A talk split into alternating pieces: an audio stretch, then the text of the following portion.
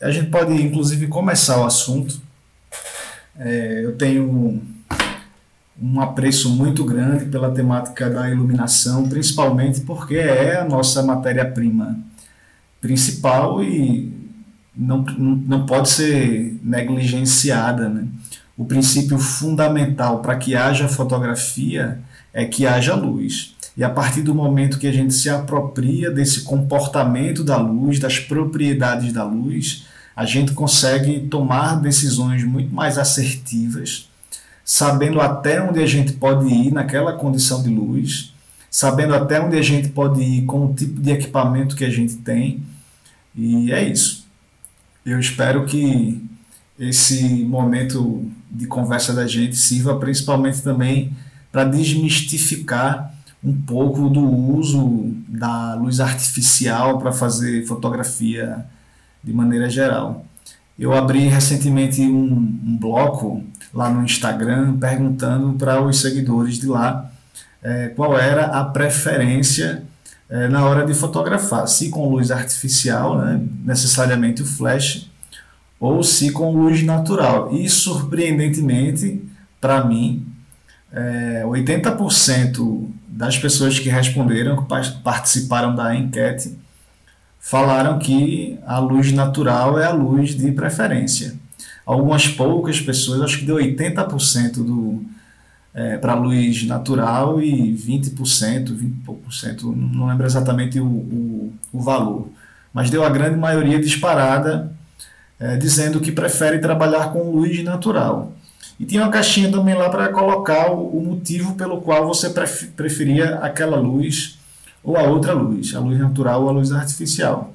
E chegaram as respostas interessantes, como é, não, não, não sei manejar o flash ainda, não tive oportunidade de estudar, ou a luz natural é mais prática, ou eu consigo prever o resultado com a luz natural, não consigo prever com flash. E são respostas muito comuns nesse, nesse universo do controle da iluminação, no universo principalmente de quem está iniciando é, na fotografia ou que não teve oportunidade ainda de trabalhar com luz artificial. Acabou que se criou um mito generalizado de que trabalhar com luz natural é mais fácil.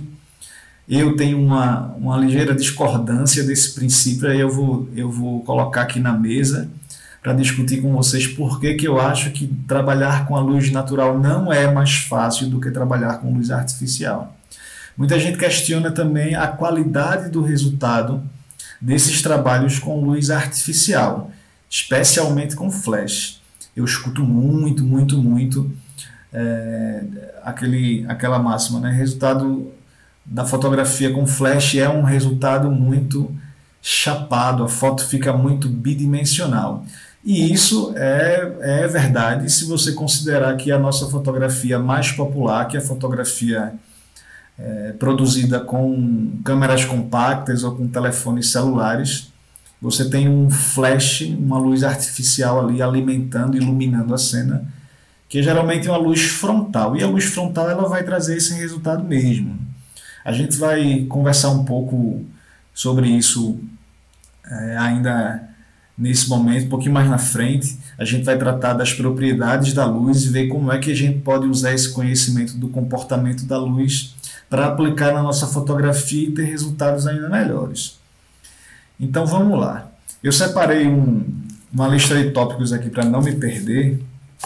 E eu acho que uma das primeiras coisas, ou das mais importantes que a gente pode discutir sobre a luz é na verdade, trazer à tona que a luz ela tem para o nosso universo dois tipos diferentes de, de projeção, ou dois tipos de luzes diferentes, dois grandes grupos de luz que são os mais importantes. Os, são basicamente os dois únicos tipos de luz que existem, que é a luz natural e a luz artificial. Só que a luz artificial ela tem uma divisão em subgrupos que se ramifica muito mais do que a luz natural. A gente tem basicamente no campo da luz natural o Sol como elemento principal, como fonte principal, e a gente tem também, é, na verdade, a mesma luz do Sol rebatida na Lua e você pode ter uma cena que pode ser iluminada pela luz do, do luar e você vai considerar também que é uma luz natural, mas não necessariamente é, a luz não é a, a, fonte de luz, a Lua não é a fonte de luz, né? ela está só rebatendo a luz do Sol. Então, como luz natural, a gente tem o Sol como um representante e no universo da luz artificial, a gente tem dois grandes grupos. A gente tem o grupo das luzes de pulso único, que são os flashes, e a gente tem as luzes contínuas, que são as luzes que permanecem acesas enquanto estão sendo alimentadas, enquanto estão, sendo, enquanto estão ligadas. É, a forma de trabalhar com luz natural e a forma de trabalhar com luz artificial, especificamente com flash, são muito diferentes, muito diferentes. Antes de falar das peculiaridades do trabalho com luz natural e com luz artificial, a gente vai entender de maneira geral como é que a luz se comporta e o que é que a gente pode observar no comportamento da luz e ou manejar nessa luz quando for possível. É, é importante que você, fotógrafo, sempre esteja atento quando você chega no ambiente para fotografar, você vai observar a condição de luz que tem disponível. Aí, o que é que a gente observa na luz? Primeiro elemento, ou primeiro, primeira propriedade da luz que vale a observação, que é a intensidade da luz. Intensidade é um fator super importante para determinar a qualidade final da sua fotografia. E quando eu digo qualidade, eu não me refiro a, a uma qualidade de, de valor artístico mas quando a gente fala em qualidade, muita gente associa a nitidez, a presença de ruído. Então, quanto mais forte for a luz, menos ruído ou mais nitidez pode ser é, alcançada com a sua fotografia. Isso em função de ISO, de você poder usar ISOs mais baixos e, e ter a possibilidade de usar também diafragmas mais fechados que vão dar para você, inegavelmente, inevitavelmente, uma profundidade de campo maior, então você tem mais planos nítidos quando trabalha com diafragma mais fechado, e para isso você precisa de uma luz forte. Intensidade, ela se ramifica também em dois tipos. Na fotografia, a gente tem uma intensidade que é a intensidade real da luz, é essa que pode ser aferida com um instrumento de medição, Aí você vai ter lá uma unidade de medida lumen, lux, candelas, que vão classificar quantitativamente é, a proporção de luz que está sendo projetada a partir daquela fonte. Só que a intensidade da luz para a fotografia ela também pode ser uma intensidade relativa. Isso porque, mesmo você tendo uma luz muito forte ou você tendo uma luz muito fraca, você pode fazer com que essa luz ela tenha uma aparência diferente. Se eu tenho uma luz muito forte, ela não precisa parecer forte na minha foto. Eu posso configurar minha câmera, posso configurar minha câmera para que ela capture pouca dessa luz que está sendo projetada. E isso eu faço fechando o diafragma, baixando o ISO, aumentando a velocidade do obturador. Mesmo se você tiver uma fonte de luz forte, você pode fazer com que ela pareça fraca. Quando você tem uma luz muito fraca, ainda assim você pode ter uma cena muito iluminada. Depende, evidentemente, de como você configura a câmera. Eu posso iluminar todo o ambiente dessa sala com a luz de uma vela e fazer com que na fotografia ela pareça muito forte, ela pareça muito intensa. Claro, evidentemente, isso vai depender da forma com que você configura a câmera. Se eu quiser que uma fonte de luz pareça mais intensa, mais forte, eu vou aumentar o ISO, eu vou abrir o diafragma, eu vou diminuir a velocidade do obturador e, claro, considerando todas as consequências estéticas que você tem quando você modifica qualquer um desses controles. Apesar de a gente poder fazer uma luz fraca parecer forte, mas a consequência dos controles para conseguir isso é uma consequência que precisa ser considerada. Se eu baixo mais a velocidade do obturador para capturar mais luz, eu vou ter que lembrar que baixar a velocidade do obturador faz com que os movimentos eles sejam registrados como um borrado. Se eu aumento mais o ISO para capturar mais luz, eu vou ter que lembrar que esse aumentar a sensibilidade vai me gerar mais ruído na fotografia e menos nitidez. Abrir mais o diafragma vai gerar mais desfoque. Todas essas consequências estéticas precisam ser levadas em consideração na hora que você vai fazer um ajuste.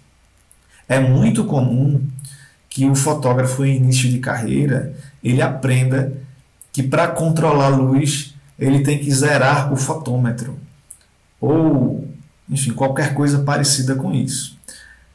E nessa aflição de fazer com que a reguinha do fotógrafo do fotômetro ela vá lá para o meio, nessa aflição, o camarada ele, ele não lembra exatamente o que está fazendo e as consequências de mexer no obturador, ou no ISO, ou no diafragma. Você mexe lá em qualquer controle, vê o fotômetro zerando, faz a foto com a luz equilibrada, mas o resultado estético não é satisfatório porque você não prestou atenção em qual controle você estava é, manejando e a consequência daquilo.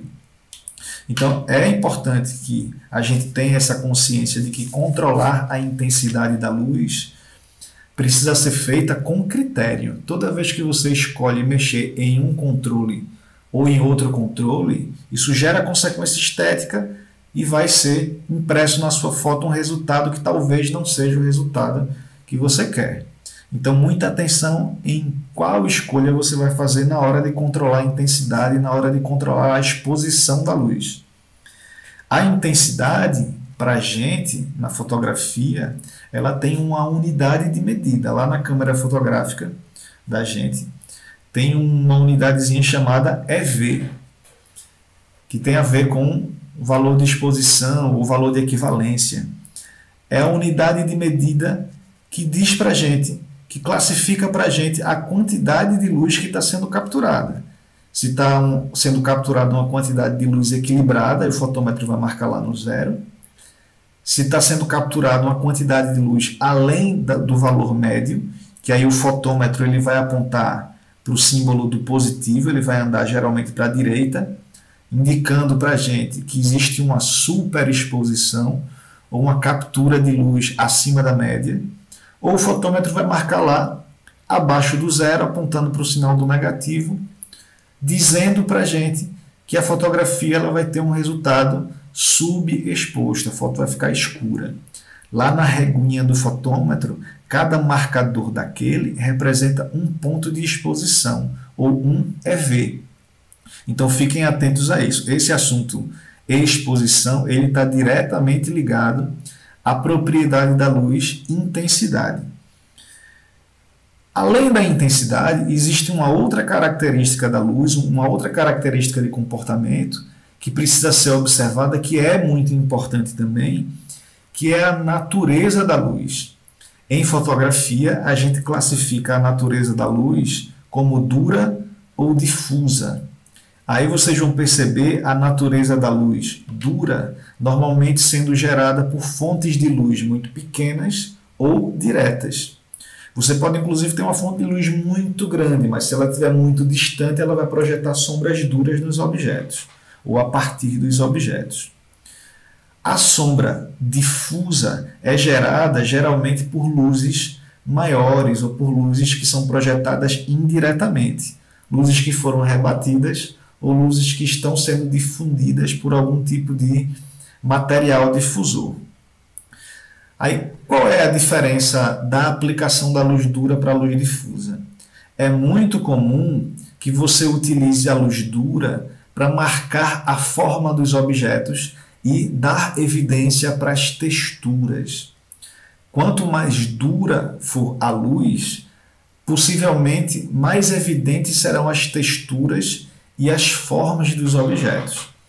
Já a luz difusa, essa luz que é mais espalhada, que projeta sombras indefinidas, é uma luz que a gente aplica normalmente quando a gente quer imprimir uma, uma ideia de delicadeza. Os objetos vão parecer mais delicados quando as sombras projetadas neles ou a partir deles forem mais indefinidas ou forem mais difusas. Então fica aí a aplicação. Uma terceira característica de comportamento da luz que a gente precisa observar nos ambientes que a gente é, vai fotografar é a direção da luz. A direção da luz é super importante porque ela vai mudar completamente a estética da sua foto. Se você tem uma luz frontal, por exemplo, aí antes de, de continuar, acho que vale o reforço de que a sombra sempre vai se projetar na direção contrária da luz. Se você tem uma luz que vem da, da sua direita, as sombras vão se projetar para a esquerda. Se você tem uma luz que vem de cima, as sombras vão se projetar para baixo. Se você tem uma luz que vem de baixo, as sombras se projetam para cima. Sempre a sombra se projeta na direção contrária da origem da luz. Então, você consegue planejar a projeção das suas sombras posicionando a luz em um lugar ou outro. Se você tem uma luz frontal, essa luz se projetando frontal, ela vai projetar sombras para trás. Você não vai ter sombra projetada no objeto. Aí a gente já lembra daquela estética da fotografia feita com telefone celular, quando você usa o flashzinho lá, ou das câmeras compactas quando você usa o flash, que também é uma luz frontal. Essa luz frontal ela vai matar completamente as sombras dos objetos. E eliminar sombra nem sempre é um caminho interessante. E vejam por quê. Esse é um raciocínio é, que precisa ser levado em consideração se você quiser imprimir na sua foto uma estética mais tridimensional. Se você quiser que a foto pareça é, mais real do ponto de vista da profundidade. Se você não tem sombra projetada no objeto ou a partir dele, isso vai diminuir a percepção de profundidade e a percepção de volume ou de forma dos objetos. A gente só enxerga em três dimensões, a gente só enxerga profundidade porque a gente tem dois olhos e em posições diferentes. Na sua vida real, a sua visão ela é uma visão tridimensional exatamente por esse elemento. Você tem dois olhos em dois lugares diferentes. Enxergar por dois ângulos diferentes faz com que você perceba a profundidade. Isso é um fato. A fotografia, já que é uma superfície plana, ela é projetada numa, impressa numa superfície plana, você não tem literalmente profundidade. É plano, é bidimensional. Então, o que nos ajuda a ter a ilusão de profundidade na foto são as sombras. As sombras vão dar para os objetos essa impressão de volume e de profundidade, de forma, de textura. Se não tiver sombra, essa impressão ela é diminuída. Então, nem sempre é uma boa ideia, ou quase nunca é uma boa ideia, eliminar as sombras de um objeto. O bacana é quando você consegue controlar essa sombra para que ela dê o volume e a tridimensionalidade que você quer e sem que ela gere um desconforto na leitura. A gente vai falar um pouquinho mais sobre isso depois. Então, essa luz frontal, ela é uma luz que elimina sombras. A luz que vem de cima projeta a sombra para baixo. A luz que vem da direita projeta a sombra para a esquerda. A luz que vem da esquerda projeta a sombra para a direita. E a luz que vem de trás ela projeta que tipo de impressão luminosa na foto? Vejam, a luz que vem de trás, ela gera contorno no objeto. E contorno para nós na fotografia é muito importante para valorizar a forma do objeto. Luz que vem de trás gera contorno. Só que para essa luz de trás gerar contorno, ela precisa ser primeiro mais forte do que a luz que tem na frente e ou mais dura do que a luz que tem na frente. A luz que vem de trás, que é também chamada de contraluz, ou luz de cabelo, luz de contorno, contraluz, enfim.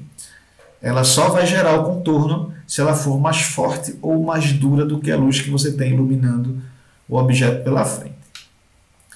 Luz de contorno é importante por dois motivos. Primeiro, para valorizar a forma do objeto, sempre que um objeto tem um contorno iluminado, a forma é valorizada, a forma é evidenciada. E segundo, é uma questão funcional. A gente usa a luz de contorno propositalmente para separar o personagem ou o objeto do fundo que você está fotografando.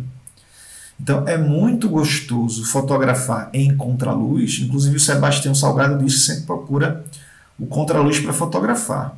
Talvez por essa supervalorização dos, dos contornos, né, das formas dos objetos e da projeção da sombra na direção da câmera, que particularmente eu acho incrivelmente bonito. Então, a direção é importante para é, valorizar a forma do objeto ou evidenciar aquilo que é importante que seja evidenciado. Quando você escolhe a posição da luz em relação ao objeto, você vai dar evidência àquela região que está sendo iluminada e está escolhendo não dar evidência para alguma outra região, que é a região que vai ficar na sombra. O olho da gente tende a procurar as áreas mais claras da foto e as áreas mais escuras acabam ficando secundárias. Então, eu quero evidenciar esse lado do meu rosto, é aqui que eu vou iluminar. Geralmente a gente tem um lado que a gente acha que fica mais bonito, né? É o lado que a gente arruma franja, eu não, não, não tenho franja, mas enfim, qualquer lado é lado. Então, eu ilumino daqui para evidenciar essa região do objeto, essa região do modelo, essa região do rosto, e estou escolhendo não evidenciar essa. Então, sempre que você escolhe de onde você vai é, projetar sua luz, de que direção você vai projetar sua luz, você também está escolhendo o que você vai evidenciar e o que você não vai dar evidência. Vale esse reforço. Uma quarta característica da luz que a gente vai observar e que eventualmente a gente também pode manejar é a temperatura de cor da luz. Lá na nossa câmera tem o ajuste do balanço de branco. O ajuste do balanço de branco é a intervenção que você, fotógrafo, faz para ter as cores reais dos objetos ou não. Isso é sempre uma escolha. Né? Toda fonte luminosa tem a sua temperatura de cor. Seja ela natural ou artificial, cada fonte luminosa vai gerar uma luz de cor diferente e essa informação da cor ela precisa ser ela precisa ser é, comunicada para a câmera se você quiser ter as cores reais dos objetos. Vejam, existe um equívoco muito grande, na verdade, uma falta de conhecimento em relação ao que é esse ajuste de balanço de branco e como a temperatura de cor é importante para a fotografia. E eu acho que isso precisa ser elucidado. Vejam, eu tenho aqui nesse momento me iluminando é, é, luzes de LED tem uma torre de luz de LED desse lado, tem uma torre de luz de LED desse lado, e elas estão sendo projetadas, é, enfim, uma parede branca que projeta a luz de volta para mim. A luz é branca e a parede é branca. Eu tenho, no final das contas, uma luz neutra, mas nem sempre essa luz que vai se projetar nos objetos, essa luz disponível, vai ser uma luz neutra, uma luz branca. E ainda assim você precisa informar corretamente lá para sua câmera para que ela faça o ajuste correto e você tenha as cores dos objetos corretas. Vejam, são dois tipos de escolha que a gente pode fazer em relação à cor da luz. Primeiro, você pode escolher assumir a cor da luz e você pode assumir, aí você não vai ter a cor do objeto correta. Se você escolhe que vai ter na fotografia a cor da luz, os objetos vão ficar com a cor da luz também. Porém, você pode escolher também ter as cores dos objetos corretas. Se você escolhe ter as cores dos objetos corretas, talvez a cor da luz não fique igual à cor original. Por exemplo, a gente fotografava muito há alguns anos atrás com luz incandescente ou com luz halogênica, que era, era aquela luz mais amarelada. Essas luzes mais amareladas, elas tinham, é, por padrão, a maioria delas, temperatura de cor de 3200 kelvins. Se você vai lá na sua câmera e diz para a câmera, olha câmera, essa luz que eu vou fotografar, ela tem 3200 kelvins. Você configura lá, personaliza o, o Kelvin lá na sua câmera. Se você coloca igual, equivalente à luz, você está dizendo para a câmera que você quer as cores reais dos objetos. Você está dizendo para a câmera neutralizar a cor da luz. toda vez que eu informo corretamente a cor da luz para minha câmera, eu estou dizendo que eu não quero que a cor daquela luz se imprima nos objetos. Toda vez que eu configuro corretamente o meu balanço de branco, eu estou dizendo para a câmera que eu quero assumir a cor real dos objetos e não da luz. Vejam que interessante. Beleza, Diego. E se eu quiser assumir a cor da luz? Se eu tenho uma luz amarela incandescente e eu quero que a, a, o ambiente fique incandescente, ele fique amarelado, eu quero que o ambiente e as coisas tenham essa atmosfera de luz amarela. O que é que eu faço? Vejam, todas as vezes que você configura o valor de Kelvin lá na sua câmera para um valor mais baixo, você está dizendo que a temperatura de cor é baixa, você está induzindo a sua câmera a adicionar azul na foto. Se eu digo lá que são 3.200 kelvins, a câmera está entendendo que a luz é amarela. Então a câmera vai tender a adicionar azul.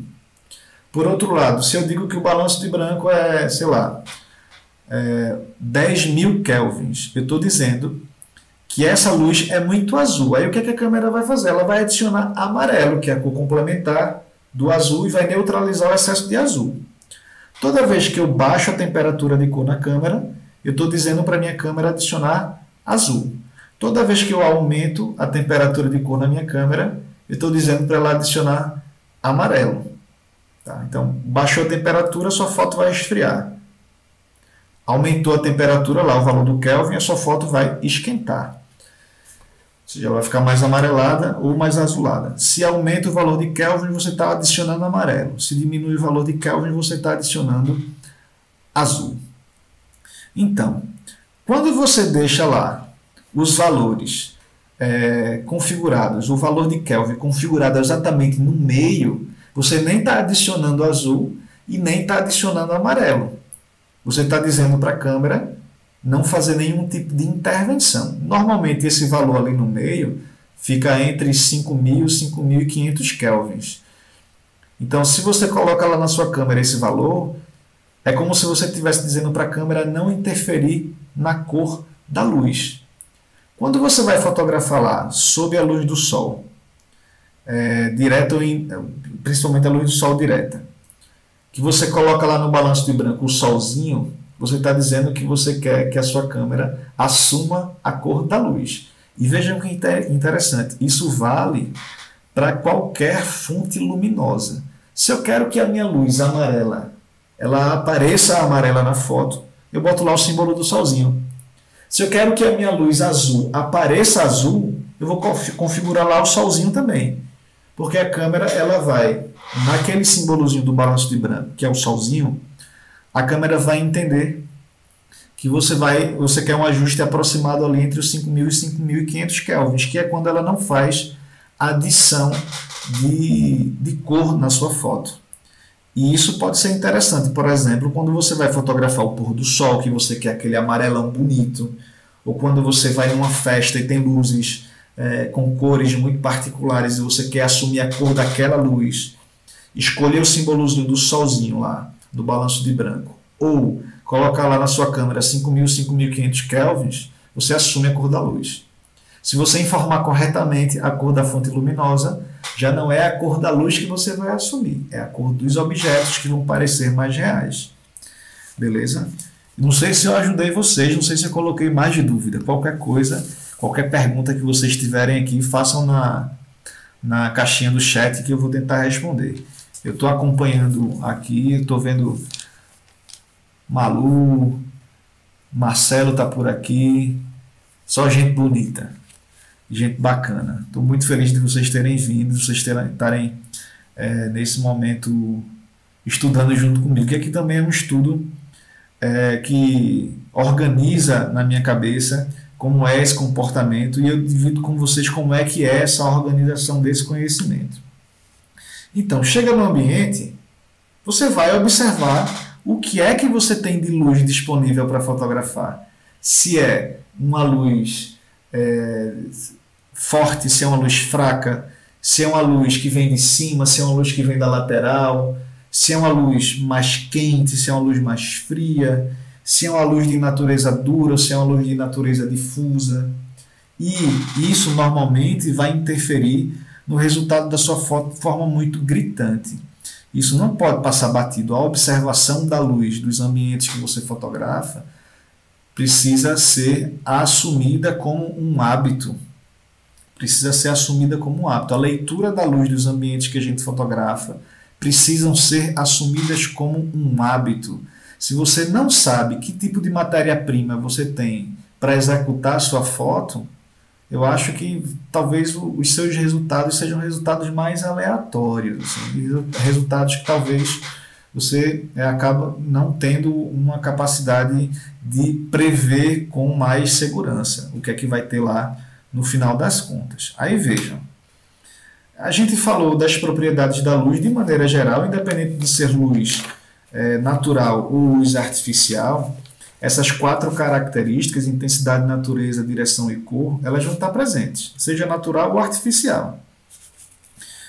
Aí eu separei aqui é, algumas características do trabalho com luz natural e algumas características do trabalho com luz artificial que eu acho que é a, é a parte da nossa conversa mais interessante. É a parte que, onde a gente vai confrontar as nossas práticas é, cotidianas com fotografia para ver se a gente está de repente fazendo certo, se a gente pode aperfeiçoar a forma de, de fazer. Porque tem alguns elementos que precisam ser considerados, tanto em um tipo de luz quanto em outro, que vai mudar a forma, ou a, a, as escolhas que você faz na câmera. Vê só. O que é que tem. Aí isso, isso vai cruzar provavelmente com as respostas que a gente recebeu lá no, no Instagram da escola, nas caixinhas de.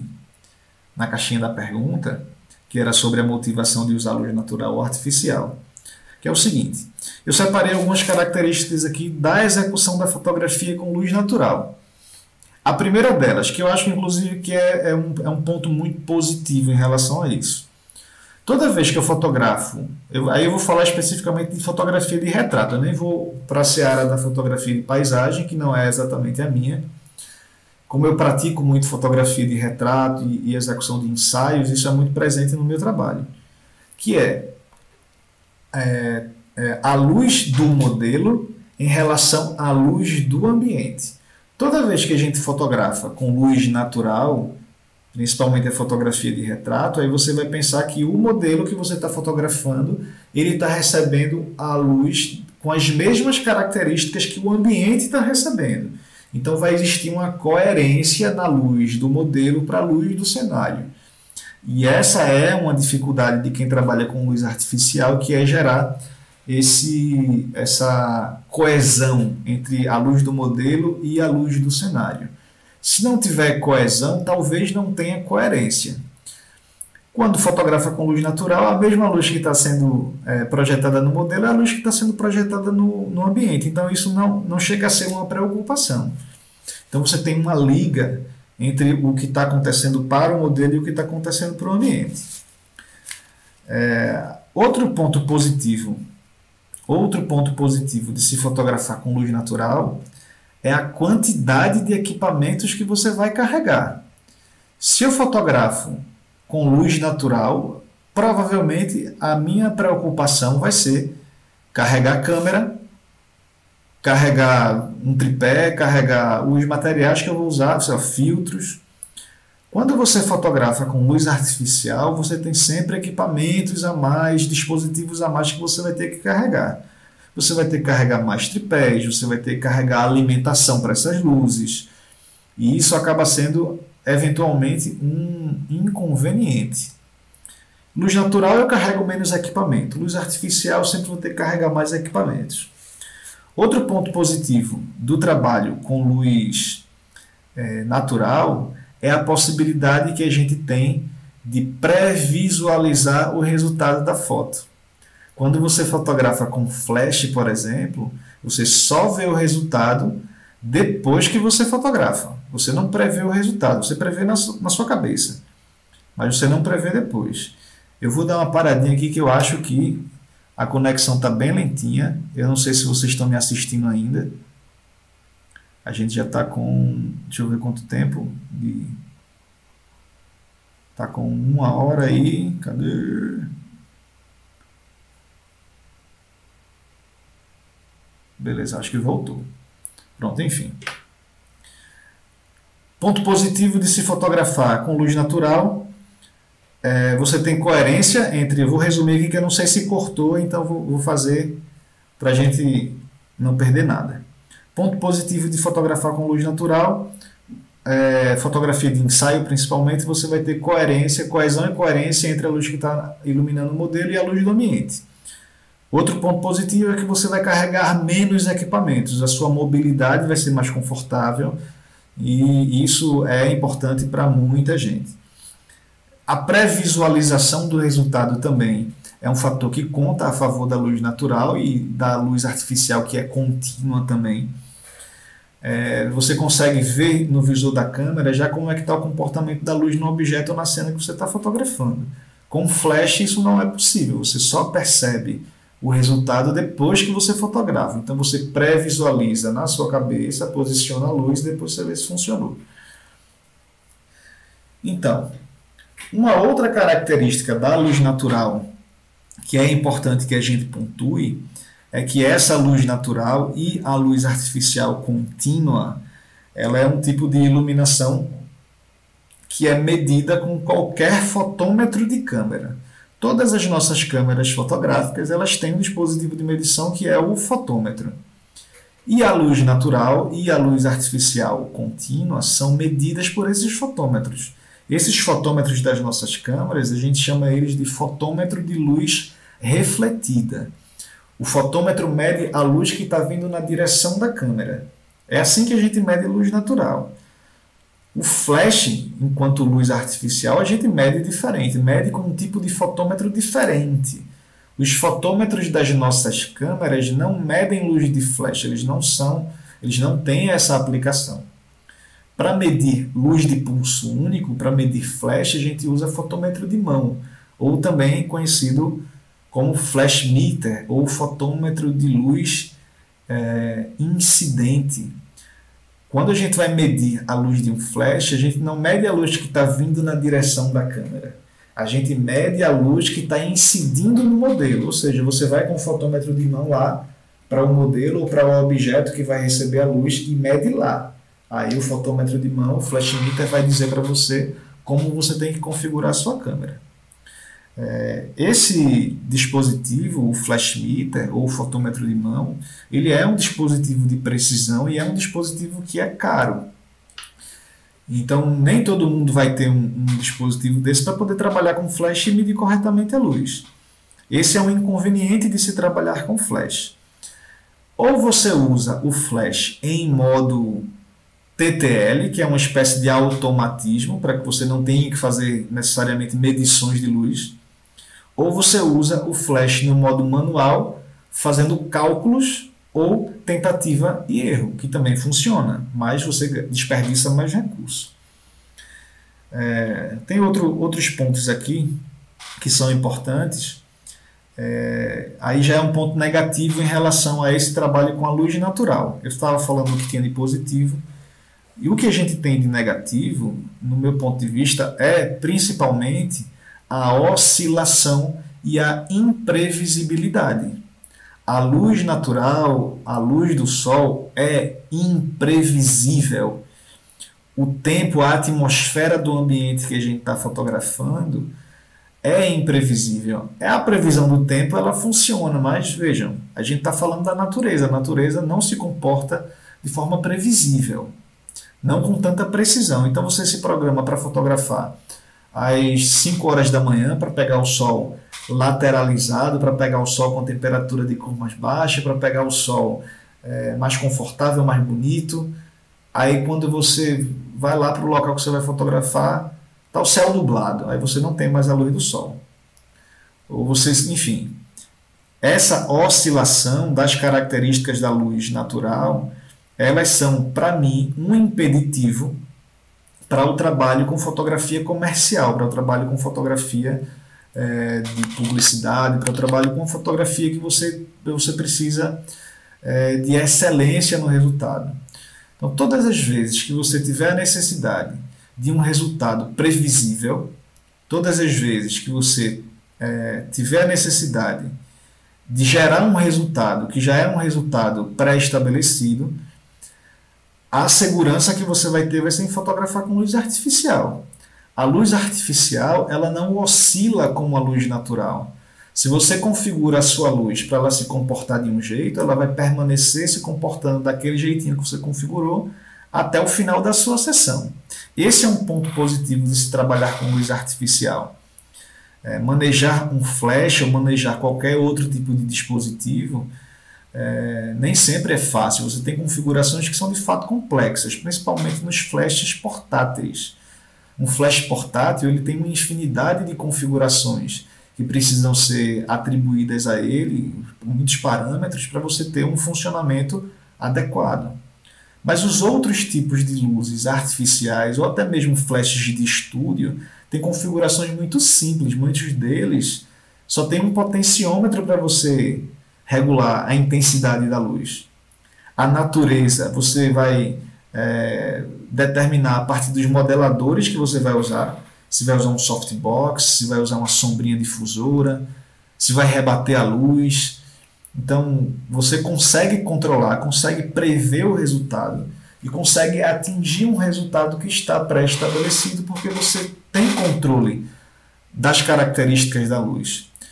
O grande diferencial de trabalhar com luz artificial em relação à luz natural é essa. Você consegue desenhar a luz exatamente do jeito que você a concebeu. Com luz natural, você corre sempre o risco de não ter naquele momento a luz que você espera para o resultado do seu trabalho. Então, esse é basicamente o risco de se trabalhar com luz natural, e esse é o grande benefício de se trabalhar com luz artificial. Então, tem outras características desse trabalho com luz natural especificamente que eu separei, que é uma coisa que muitos, que, que muitos fotógrafos ignoram, muita gente não sabe para que, que serve, e tem um, uma aplicação muito simples, que são os modos de medição da sua câmera. O fotômetro da sua câmera tem basicamente três formas diferentes, que são mais usuais, de medir a luz que está lá na frente da câmera, a luz que está entrando pela objetiva. A gente tem um modo de medição, uma forma de medir a luz, que na câmera tem lá um, um, um, o nome de medição matricial. Essa medição matricial ela é utilizada e aplicada para a maioria das condições de luz, principalmente para as condições de luz onde você necessite de equilíbrio e você tem a necessidade de nem perder por subexposição nem perder por superexposição. Você quer basicamente que a sua foto ela tenha um resultado de, de, de exposição média. É, fotografia de paisagem é muito comum de a gente aplicar modo de medição matricial. E de maneira geral, a câmera ela vai fazer uma medição por zonas e vai fazer uma média para que você nem estoure, nem deixe nenhum tipo de região, nenhuma região subexposta. Então ela vai te dar um equilíbrio. Ela vai meio que maquiar o, o contraste da sua foto. Mais ou menos isso. Modo de medição matricial usa toda a área lá do quadro, ele mede a quantidade de luz no quadro inteiro. Já o modo de medição pontual, ele é quando a câmera dá a oportunidade da gente dizer exatamente em qual região do quadro a gente quer medir a quantidade de luz. E, gente, isso faz uma diferença muito grande na sua foto, principalmente quando você tem cenas de altíssimo contraste. Vou dar um exemplo de uma cena de alto contraste. Você está dentro de um ambiente, um ambiente fechado, tem uma janela, aí você quer fotografar um elemento que está dentro do ambiente. Lá fora está muito claro, aqui dentro tem menos luz, o personagem está sendo iluminado por uma luz de intensidade mais baixa. Aí vejam, se eu fizer o modo de medição pontual na região mais escura da cena, a tendência é que a foto toda fique mais clara. Se eu faço a medição na região mais clara da foto, a tendência é que a foto toda fique mais escura. E é importante que vocês fiquem atentos a essa estética é, das cenas de alto contraste, porque escolher medir na área clara ou escolher medir na área escura vai fazer com que o seu resultado ele fique muito, muito diferente. Ele pode ser muito aquém do que você espera. Por exemplo, se eu quero fazer uma fotografia, estou vendo um pôr do sol muito bonito, aí tem um personagem, tem um objeto, tem uma forma entre a câmera e o sol. E eu quero fazer com que esse objeto ele gere uma silhueta. E quando você tem só a forma do objeto, preta. Essa silhueta, ela não vai ser formada se você pedir para ler a quantidade de luz para você fazer a medição no objeto. O objeto está escuro. Se você mede no objeto, a cena toda vai ficar clara, inclusive o objeto. O céu provavelmente vai estourar mais do que mais do que 10 e o personagem vai ficar lá iluminado. Não formou a silhueta. Por outro lado, se você pega lá o pontinho de foco, que é o que a gente usa para indicar para a câmera onde a gente quer medir. Eu pego o ponto de foco, lá com o modo de medição pontual configurado, e digo que eu quero medir, por exemplo, no Sol ou em qualquer região clara do céu, aí sim a câmera vai entender que está sendo capturada muita luz, naquela região tem muita luz, e ela tende a induzir você a escurecer a cena. Você vai configurar a sua câmera para zerar o fotômetro, só que você está lendo na região mais clara. A cena toda vai ficar mais escura e você tem a formação da silhueta. Em resumo, no modo de medição pontual, toda vez que você lê na região, toda vez que você mede a luz na região mais clara, a imagem inteira fica mais escura. Se você medir na região mais escura, a imagem inteira vai ficar mais clara. E além do modo de medição matricial e o pontual, a gente tem ainda um outro modo de medição, que é o modo de medição central ponderado. É o modo de medição que vai, vai é, induzir a câmera a medir sempre no centro do quadro. Quando você fotografa cenas de muita ação, que você não tem tempo de estar, por exemplo, mudando o ponto de foco para mudar o, ponto, o lugar da medição, você precisa de agilidade, ou você sabe que o objeto principal está no meio, você vai usar esse modo de medição. Eu uso geralmente muito pouco. Eu gosto de ter a autonomia de dizer para a câmera onde eu quero fazer a medição. E isso faz muita diferença na minha foto. Normalmente, quando eu não tenho cenas de alto contraste, eu uso o modo de medição matricial. E, gente, vai fotografar ou com luz é, natural ou com luz artificial contínua, o modo de medição que você vai usar na sua câmera é fundamental para o resultado que você quer atingir. Se vocês ainda não conseguiram resolver, é, eu posso estar sendo muito, é, muito superficial, porque aqui o, o momento não cabe, mas é um assunto que carece de uma atenção especial. E eu digo para você, se você conseguir compreender a aplicação dos modos de medição, conseguir trazer isso para o seu trabalho, a sua fotografia muda. A sua fotografia, ela, ela, ela, você vai perceber que você vai ter muito mais controle do seu resultado. Então vale a pena vocês darem uma atenção especial para esse assunto, para os modos de medição. Claro, os modos de medição não se aplicam quando a gente está usando é, flash. Esses modos de medição da câmera, o pontual e o matricial, eles são muito mais efetivos quando você está usando uma luz contínua, seja artificial ou natural. O que mais que eu tenho aqui? Separei. Quanto tempo tem aqui de, de transmissão? Eu não queria me alongar muito, não, porque vai ficar muito cansativo. Já são quase 11 horas da noite. Esse é um assunto que é um assunto é, que eu acho que é um assunto fundamental. É um assunto que todo fotógrafo, todo profissional da imagem, ele precisa se apropriar. Se você não conhece o comportamento da luz, você não vai saber o que você vai ter como resultado. Você não vai saber o que você pode fazer com a luz que você tem, nem o que você pode fazer com a luz disponível no ambiente, lá com a luz natural. É, é um assunto que eu acho que não é a primeira vez que eu trago para discutir, mas é um assunto, enfim, que precisa ser discutido até o momento que a gente tenha segurança nessa, nesse campo. Eu lembro de recentemente ter, ter recebido lá na, no, nossa, no nosso estúdio, na nossa sala, uma aluna para uma consultoria e a grande dificuldade ela ia fotografar gastronomia, só que ia fotografar gastronomia com. Abraço, Carolzinha. Ia fazer a foto da gastronomia com luz contínua e ou com a luz natural do ambiente lá, ou a luz artificial do restaurante que ia fotografar. E eu acabei tendo a ousadia de induzir essa criatura a usar flash. Mas eu não sei usar flash, eu nunca usei flash. Eu digo, venha cá, venha cá rapidinho, uma hora a gente resolve isso. E, e foi massa porque você, você vê que o, o, não é preconceito, mas a resistência em usar flash está muito mais associada a um desconhecimento ou uma falta de oportunidade de trabalhar com ele.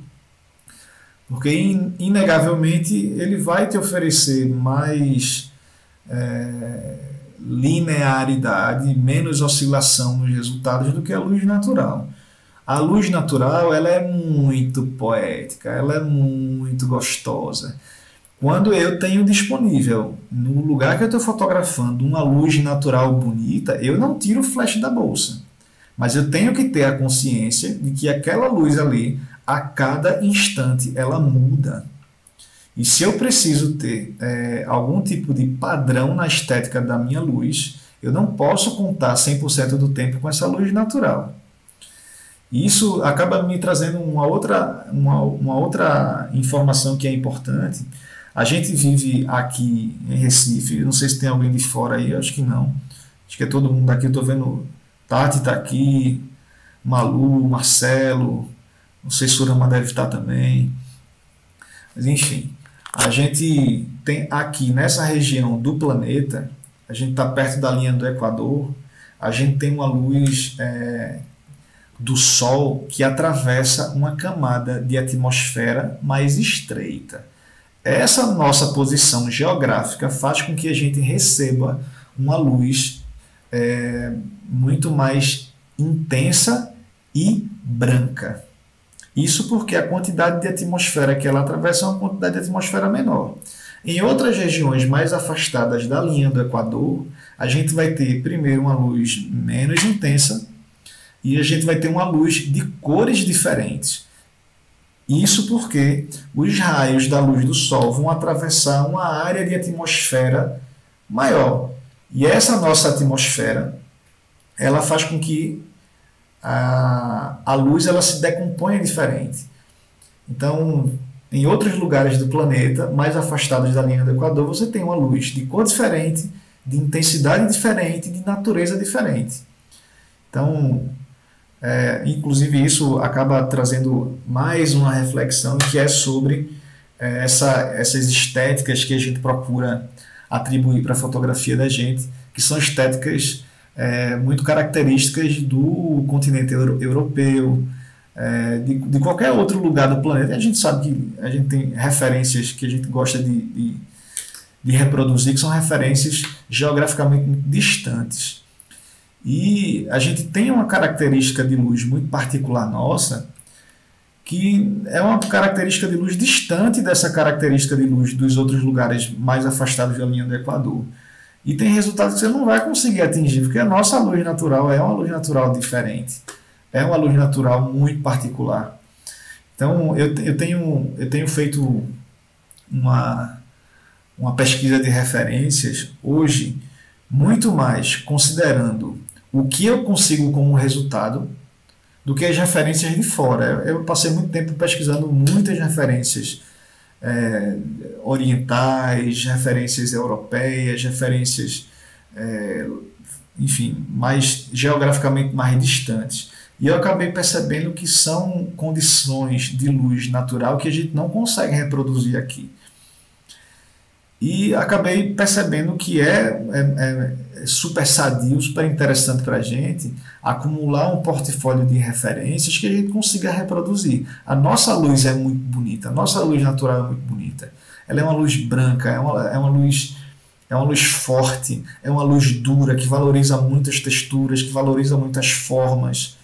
É uma luz que é desconfortável às vezes de fotografar, mas é uma luz bonita. Então fica essa essa reflexão. E eu acho, gente, que eu vou por hora encerrar, porque vocês devem estar com sono já. Esse conteúdo que a gente viu hoje aqui, ele vai ficar salvo como, como conteúdo aqui para o, o, nosso canal. Se vocês que estão aqui ainda não é, se inscreveram nesse canal, se inscrevam, é importante para a gente que a gente atinja um número específico de seguidores para que a gente possa ter um, um endereço URL personalizado. Hoje a gente ainda não tem, porque são só 78 seguidores. Então, se vocês puderem clicar ali no, no inscrever-se, vai ser legal, porque daqui a pouco a gente consegue um endereço personalizado e a gente consegue com isso divulgar melhor o canal e, e continuar alimentando ele com conteúdo. Ok? Gente, muito, muito obrigado. Isso que eu estou fazendo aqui é também um exercício de, de interação, é um exercício de comunicação. Eu sempre, sempre que entro nessa, nessas invenções minhas de, de fazer transmissão ao vivo, eu sei que eu peco do ponto de vista de ainda não ter tanta familiaridade com falar para a câmera, mas isso é uma coisa que precisa ser desenvolvida e só vai ser desenvolvida se eu estiver aqui fazendo isso. Então, muito obrigado a vocês pela compreensão, pela disposição e por todo o apoio de sempre. Eu vou ficando por aqui. Boa noite para vocês. E foi muito bom ter estado com vocês, brincado com vocês, mas agora eu vou partir. Fui.